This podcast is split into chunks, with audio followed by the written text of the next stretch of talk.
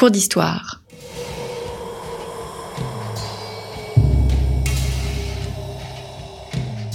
Une émission de la rédaction de Storia Voce.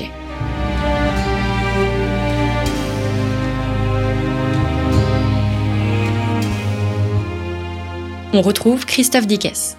Chers auditeurs, bonjour et bienvenue pour cette nouvelle série de nos cours d'histoire consacrés à la vie sous l'Ancien Régime. Agnès Valque, bonjour. Bonjour Christophe. Merci d'avoir répondu à notre invitation. Vous êtes professeur des universités, vous êtes spécialiste de l'Ancien Régime et vous venez de publier un nouveau livre euh, chez Perrin, La vie sous l'Ancien Régime. Donc c'est précisément le titre de votre dernier ouvrage que j'ai souhaité reprendre pour nos trois émissions, notre série consacrée donc à la vie euh, sous l'Ancien Régime. C'est une série qui sera euh, divisée en trois parties. La première sera consacrée au rapport des Français avec le pouvoir, euh, ainsi que leur situation sociale. Ensuite, nous verrons leurs habitudes au quotidien, avec une leçon magistrale sur les cinq sens. Je laisse le mystère planer et euh, je donne rendez-vous à nos auditeurs la semaine prochaine.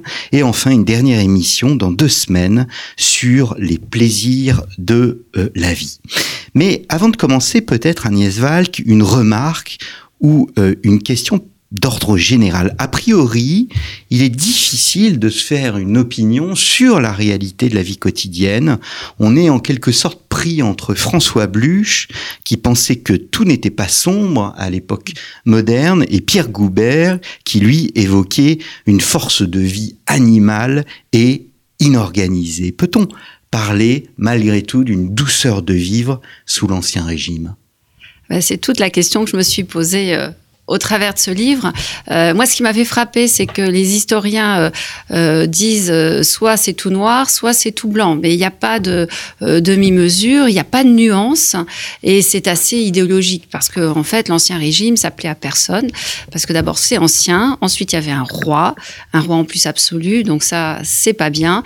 Et donc les historiens ont souvent été assez critiques vis-à-vis -vis, des gouvernants et donc de, des de ceux qui étaient gouvernés. Voilà, euh, en estimant que finalement, euh, ils n'avaient pas grand-chose dans le ventre parce qu'ils se laissaient faire et ils se laissaient gouverner.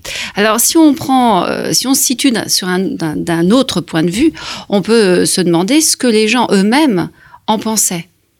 il y a des traces, il y a des, des de nombreuses traces. Il y a de nombreuses traces. Alors, ces nombreuses traces émanent malheureusement toujours des élites. Alors les élites sont a priori privilégiées, donc elles vont voir des choses qui sont peut-être plus roses que euh, la grande majorité de la population qui est moins favorisée. Et donc euh, vie avec des, des, des, enfin dans des conditions de vie qui sont beaucoup plus euh, difficiles, âpres, etc. Mais néanmoins, on a quand même des, des témoignages sous forme littéraire, des mémoires, surtout au XVIIIe siècle, là même de gens assez euh, assez simple. Et donc, on peut se faire un peu une idée euh, de euh, ce que pouvait être cette vie qui était rude, qui était dure, mais où les gens avaient alors une certaine, un certain plaisir de vivre et une certaine douceur, parce que peut-être contrairement à notre époque, les gens, les choses étaient beaucoup plus ordonnées. C'était une société d'ordre Hein. Euh, on va y revenir. Mais du coup, les gens savaient où ils étaient. Il n'y avait pas de, de, de, grandes difficultés parce que voilà, la naissance les avait mis euh, à tel ou tel endroit et finalement ils jouaient le jeu. Euh, il y avait, on y reviendra certainement, une certaine, une possibilité. Hein. il y avait un ascenseur social qui permettait individuellement à ceux qui cherchaient à sortir de leurs conditions à, le faire hein, sans trop de difficultés. donc, je trouve que euh, finalement, et c'est ce qu'ils disent, des rapports apaisés entre les personnes, et eh bien ça fait euh, quelque chose qui est quand même assez plaisant. Hmm. Donc il y avait une certaine douceur. Il y a, il y a un paradoxe auquel je, personnellement je n'avais jamais pensé, c'est que vous commencez par votre ouvrage euh, en expliquant qu'on parle effectivement d'ancien régime, et pourtant on parle de période moderne. Euh, comment peut-on être moderne et en même temps ancien. Et voilà, c'est tout le paradoxe de cette, de cette période. Alors moi, cette période, je, il faut tout de suite je dire, je l'ai euh, limitée au XVIIe et XVIIIe siècle. Donc et pas la première. Pas la première modernité, euh, qui me semble euh, vraiment se rattacher à la période médiévale.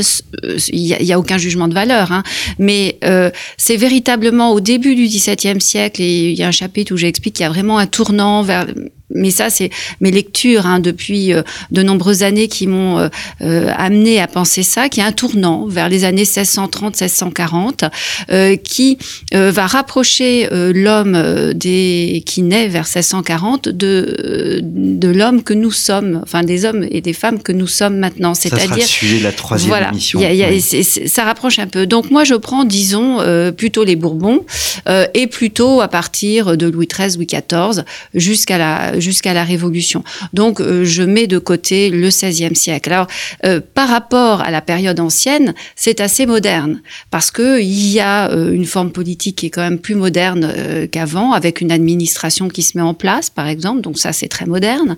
Ce qui est moderne aussi, c'est les communications. Alors elles sont pas, c'est pas des, c'est pas délirant. Hein. On n'a pas de smartphone, on se, c'est pas immédiat hein, les communications, mais il y a véritablement des progrès par rapport au 14e ou 15e siècle.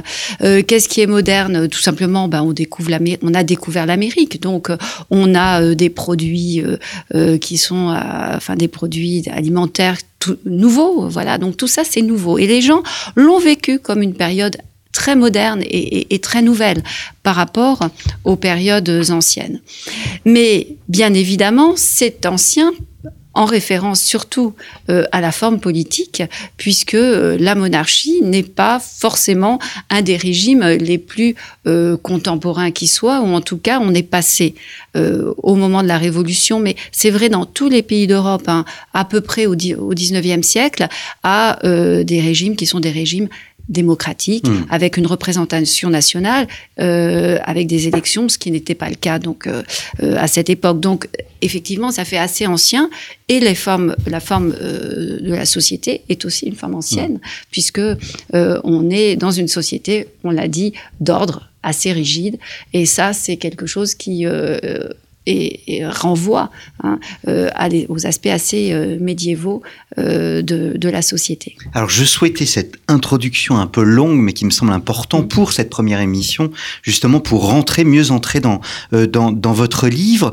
Donc, grande première partie de de nos cours d'histoire.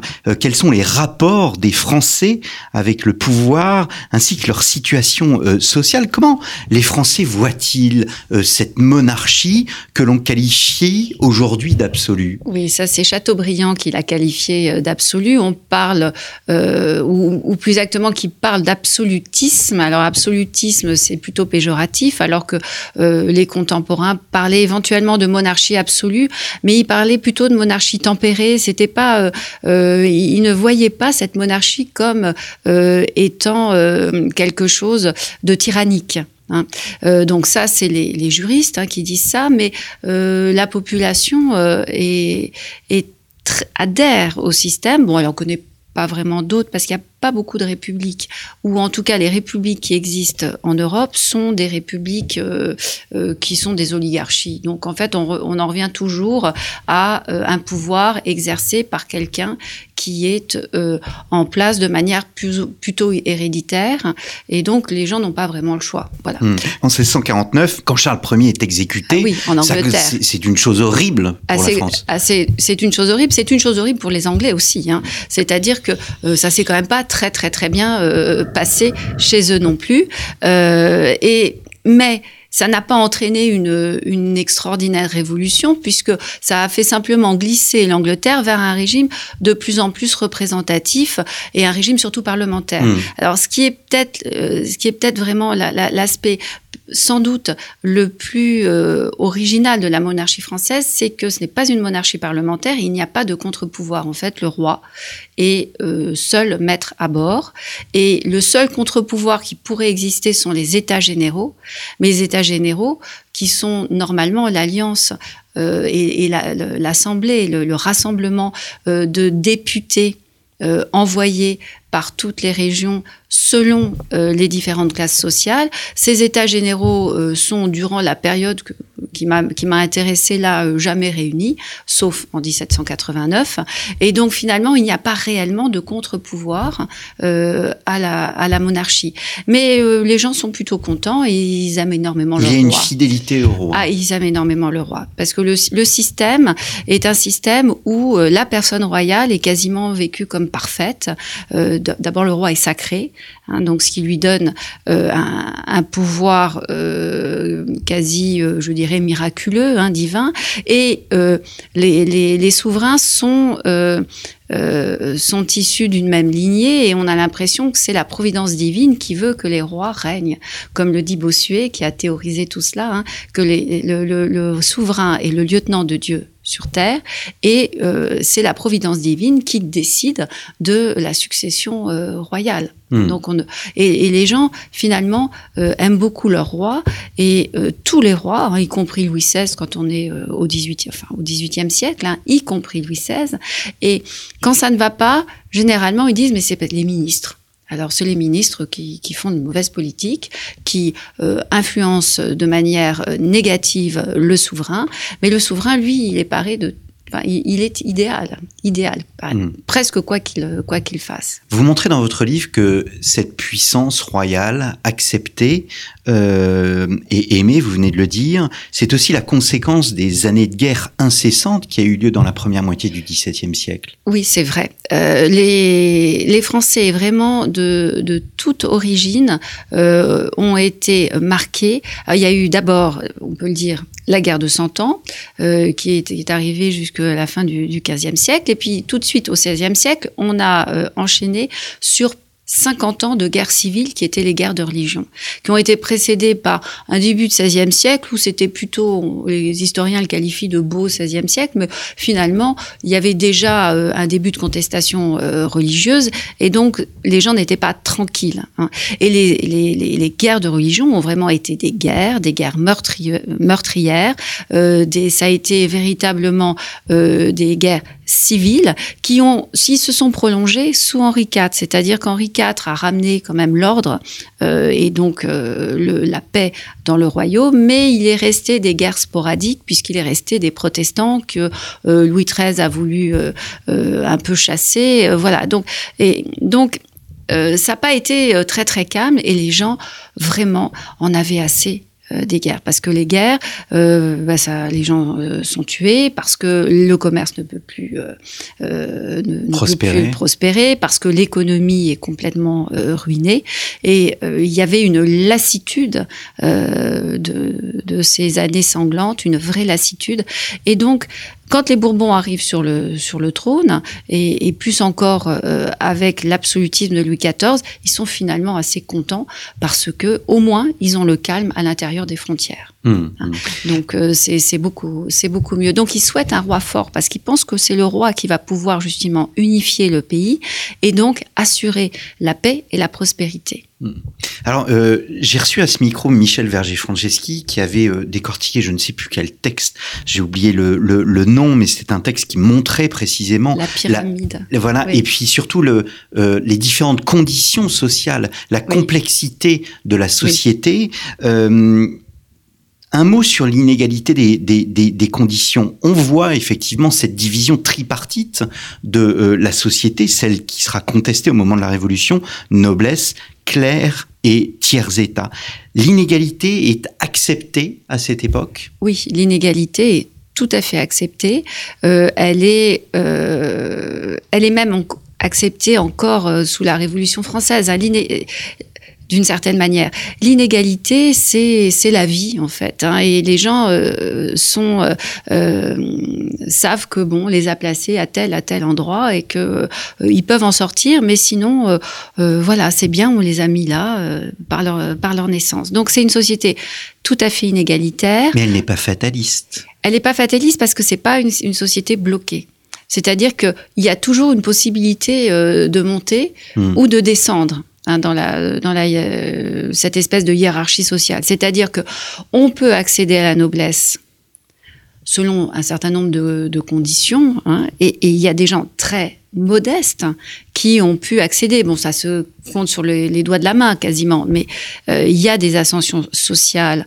Euh, alors plus généralement, il y a des ascensions sociales sur un siècle à peu près, sur euh, deux, trois générations. Les, grands ministres euh, de Louis XIV, Colbert et d'autres encore, sont issus euh, de la bourgeoisie, elle-même issue de la paysannerie euh, aisée, qui était elle-même issue d'une paysannerie pas aisée. Hein. donc en, en, un siècle, un siècle et demi, la, la, la famille euh, monte, monte, monte, et finalement euh, arrive jusque euh, aux sphères du pouvoir. Et ça, mmh. ça ne choque personne. Mais c'est aussi l'effet des guerres et l'effet des guerres civiles qui a fait qu'il a fallu renouveler la noblesse en faisant rentrer des gens dans la noblesse. Donc il y, y, a cette cette possibilité d'ascension sociale hein, qui n'est pas négligeable du tout. Et de même, il y a l'inverse, c'est-à-dire que des privilégiés peuvent euh, retomber euh, dans la roture s'ils ne présentent pas euh, toutes les conditions requises pour rester dans l'ordre de la noblesse. Mmh. Donc, et ça, par exemple, Louis XIV s'en sert parce que Colbert fait faire des recherches de noblesse pour essayer d'assujettir le plus de monde possible à l'impôt. Hein. Donc, le, le souverain à plusieurs reprises, euh, va demander aux nobles de prouver leur noblesse. Donc, ils doivent euh, sortir des actes juridiques, d'anoblissement, des choses comme ça. Et certains n'y arrivent pas. Donc, certains euh, sont, doivent émarger à la, au tiers état et donc payer, payer des impôts. Mais la, la chose était extrêmement euh, subtile parce que, en fait, euh, les, les, gens sont en, en corps, hein, donc noblesse, clergé, tiers état. C'est assez fluide parce qu'on rentre dans le clergé. Hein, euh, on rentre dans le clergé euh, en, en, devenant prêtre ou en, ou euh, en devenant euh, religieux. religieux. voilà. Euh, on en sort plus difficilement parce que c'est difficile. Enfin, c'est généralement, pas généralement c'est c'est c'est pas tellement faisable. mais quand on est dans la roture, on peut accéder à la noblesse et donc vice versa. Donc c'est pas, je me répète là, mais c'est c'est pas du tout figé. Hein, c'est quelque chose qui est relativement souple, mais euh, ce qu'il faut bien voir aussi, c'est que cette inégalité, c'est une inégalité fiscale. Et ça, ça pose des problèmes. Hein. Cette inégalité fiscale, elle pose des problèmes parce que euh, les gens veulent bien euh, vivre dans une société un peu inégalitaire avec des gens qui automatiquement, naturellement doivent commander naturellement, d'autres doivent obéir, mais cette trop grande disparité fiscale euh, est, ennuie beaucoup les, les, tout le monde en fait. Mmh. Alors vous faites une différence quand même dans, dans ce tout le monde, vous faites quand même une différence entre les collectivités et les individus. Je vous cite afin d'être sûr de recevoir quelque chose, le pouvoir royal choisit de faire peser les impôts sur les collectivités et non sur les individus. Oui, alors pas, pas, partout en France, hein, mais généralement, effectivement, c'est euh, la communauté, donc soit le village, euh, soit quand euh, on est dans des régions un peu autonomes, comme par exemple le, le Languedoc, sur les, les ce qu'on appelle les États du, du Languedoc, qui, qui est l'administration en fait fiscale du Languedoc. Donc euh, il y a une administration fiscale dans certaines régions qui sont périphériques en fait de, de, de, du royaume, euh, et ils se gouvernent comme ils veulent et ils doivent faire remonter l'impôt euh, au souverain qui décide chaque année le montant. Et pour l'impôt roturier, bah, c'est la même chose, c'est-à-dire que euh, ce sont finalement les villages qui sont assujettis, qui doivent donner temps et à eux de répartir l'impôt comme ils le souhaitent. Alors bien sûr, ils vont pas faire payer le noble, hein, ils font payer que les gens qui sont assujettis à la taille, mais euh, il y a une sorte de solidarité finalement fiscale dans les villages.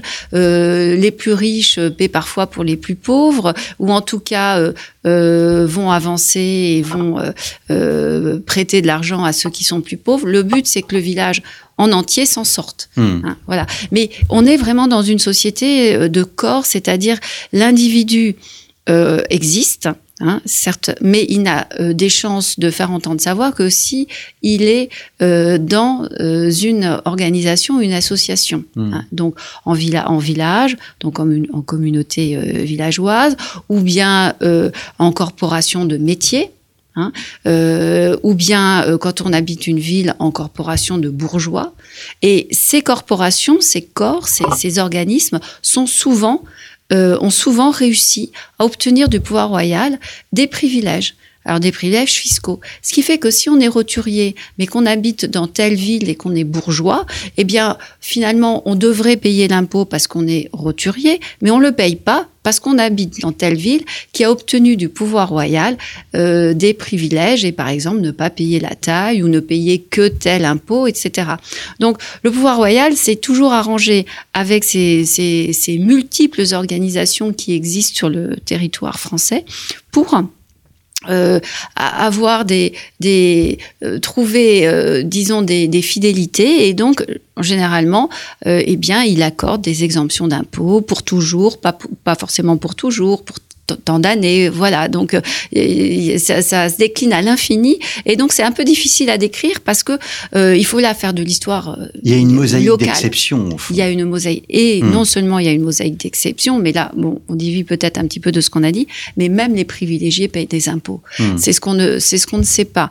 Euh, ce que je voulais montrer, c'est que c'était très fouillis. C'est ça surtout qui, qui embête tout le monde. Oui. C'est plus le fait que ça devient une espèce de quelque, chose de tentaculaire où plus personne ne s'y retrouve, que, euh, que ce soit véritablement inégalitaire. Hein. Le principe est inégalitaire et ça, personne ne, l'accepte, mais c'est surtout devenu quelque chose d'extrêmement complexe, y compris pour le pouvoir royal, qui souhaiterait que tout le monde paie un impôt et qu'il n'y ait aucun privilégié.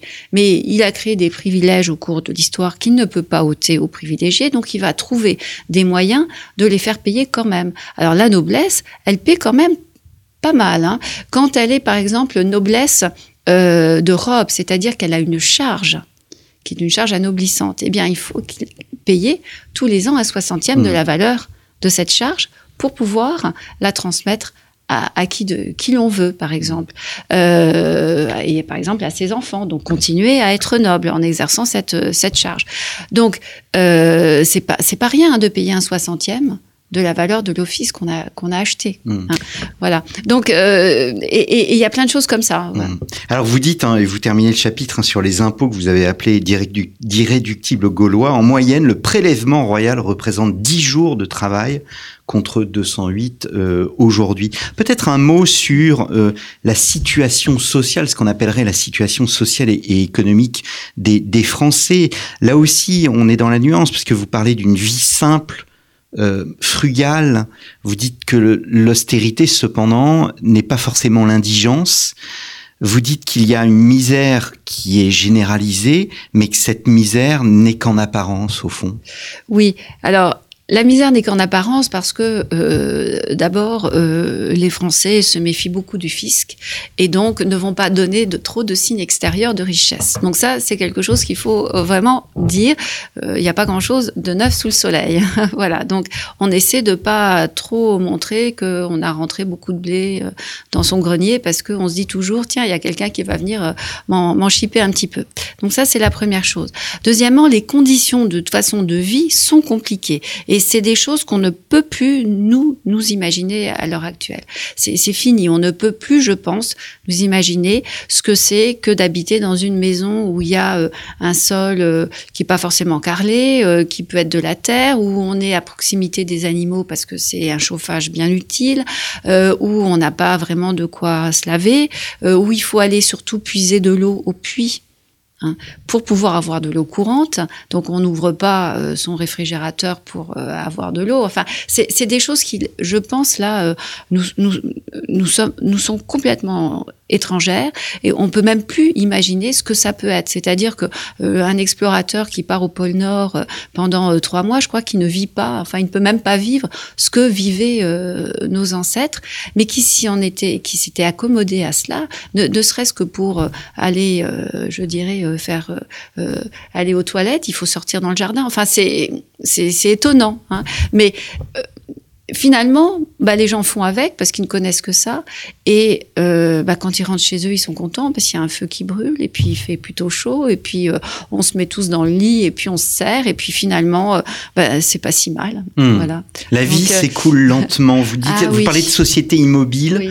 où, où, le temps s'écoule lentement oui. parce que au fond, le paysan qui travaille au champ, il travaille pas 24 heures sur 24 non. au champ, 365 jours par an. Non, il y a beaucoup de loisirs en réalité.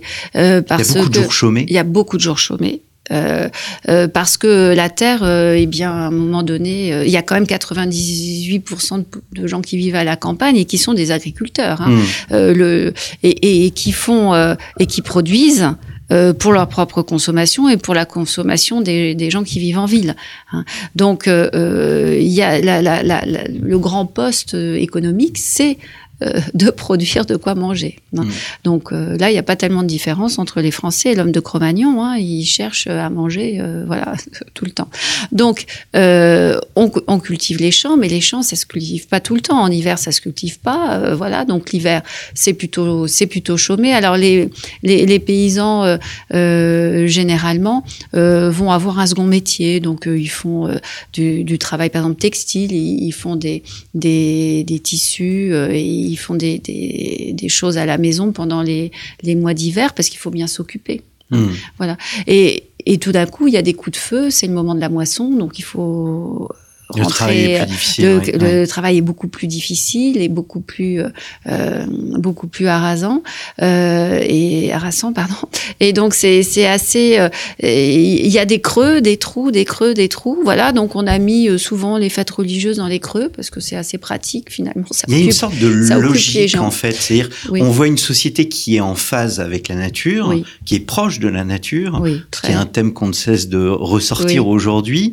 Euh, et donc il y a une sorte de pragmatisme euh, où on s'adapte. Vous parliez tout à l'heure des animaux. Les animaux sont dans la maison parce qu'ils provoquent de la chaleur. Oui, oui. Et, on s'adapte pour, euh, pour tout. Et puis on s'adapte euh, aussi quand il y a des intempéries. On s'adapte quand il y a des périodes très froides. Puisque par exemple, on a au XVIIe siècle qu'on appelait le petit âge glaciaire. Le petit âge glaciaire, c'est quelque chose qui nous arrivera plus jamais. C'est euh, vraiment euh, euh, des températures extrêmement froides. Hein, extrêmement froides. il y a un hiver, l'hiver 1709-1710, Louis XIV, qui est assez vieux, n'est pas sorti de son château et même de sa chambre pendant plus d'un mois. et les bouteilles gelées à la cave, enfin les bouteilles d'alcool, hein, paraît-il. Donc, euh, les conditions sont, sont vraiment rudes, mais les gens bon bah font avec. Donc euh, bon bah si on peut pas sortir, bah on sort pas. Et puis finalement personne ne vous attend à l'extérieur. On n'a pas, euh, euh, il n'y a pas de vie de bureau. Il y a pas de, les gens vont pas au travail le matin et rentrent pas chez eux le soir. Il y a pas, enfin si, ils, ils vont cultiver leurs champs, ils sortent les animaux, ils s'occupent des animaux. Quand on est en ville et que on est commerçant, bah on ouvre la boutique. Hein, mais la boutique est au-dessus, est en dessous de, chez soi, donc on, vit sur son lieu de travail. C'est peut-être ce qui euh, aussi est un grand changement par rapport à, à, à l'époque moderne et au travail salarié, c'est que les gens sont vraiment euh, sur, leur, sur lieu leur, lieu de travail. Ils sont relativement immobiles, ce qui n'empêche pas qu'ils bougent beaucoup hein, quand même. Hein. Euh, il, y a des voyages, il y a des voyages, il y a des pèlerinages. Même les paysans peuvent. Euh, mais c'est aussi un peu tout ou rien. Il y a des gens qui vous diront, bah, je suis jamais sorti de mon village. Et puis il y a d'autres personnes qui auront fait le tour de la région dans tous les sens, tout le temps, parce que ça leur plaît et qu'ils sont plus mmh. aventureux. Enfin voilà. Donc, mais du coup, la vie finalement est, est, est plus tranquille d'une certaine manière parce que euh, on n'est pas euh, tout le temps rivé sur, les yeux rivés sur sa montre qui n'existe pas encore beaucoup d'ailleurs, ou sur le réveil. On est au rythme de la nature, on se lève euh, avec le soleil, on se couche avec le soleil. et puis, du coup, la vie, c'est très drôle parce que, la, enfin, c'est pas drôle, mais la vie est courte parce que c'est vrai que la, l'espérance de vie est courte. Alors elle est courte euh, par un phénomène euh, mathématique euh, qui est le suivant que la moitié des enfants meurent avant d'atteindre l'âge de 1 an. Donc ça va condamner toute la cohorte à vivre, avoir une espérance de vie assez courte puisque la moitié d'une cohorte, par exemple d'âge, meurt avant un an. Donc ça, ça, voilà. Mais les gens qui ont passé un an et ceux qui encore ont passé 10 ans et ceux qui arrivent à l'âge adulte, eux vivent, alors peuvent vivre jusqu'à 70 ans. Alors c'est moins bien que nos jours, mais euh, bon, 60, 65, 70 ans, c'est c'est pas du tout euh, impossible. Euh, et, donc, euh, la vie est quand même plus courte. Elle peut s'arrêter à tout moment. Nous, on n'a plus du tout cette impression que la mort peut arriver, alors que là, la mort, elle peut arriver tout le temps, puisque les maladies ne sont pas soignables. On ne peut pas, on ne sait pas soigner. Donc, on peut attraper un rhume et, et mourir. Donc, la vie est courte et en même temps, le temps est très long et, et s'étire, s'étire parce que parce que voilà, il n'y a pas de pendule et on a euh, euh, on n'a pas de rendez-vous finalement. Et puis on arrive quand on arrive, c'est-à-dire que voilà, on va voir euh, sa famille euh, euh, à, à, quelques lieues de là. Et eh bien on part un matin et puis on arrive quand on peut et donc l'autre eh bien vous reçoit quand vous arrivez Mmh. euh, et il n'y a, il On y a pas pas, de par téléphone pour dire j'arrive à, à telle heure. Voilà. Voilà. Donc, donc finalement, c'est, c'est, ça, ça fait quelque chose de, de, de, de plus lent dans la vie, euh, Mm. dans la vie quotidienne. Eh bien, merci beaucoup euh, Agnès Valk. La vie sous l'Ancien Régime, paru aux éditions Perrin. Il s'agissait de la première partie euh, de euh, cette série de nos cours d'histoire consacrés donc à la vie sous l'Ancien Régime. Et nous nous retrouvons la semaine prochaine pour évoquer cette fois les habitudes quotidiennes des Français. Merci beaucoup, chers pour votre fidélité et je vous donne rendez-vous la semaine prochaine.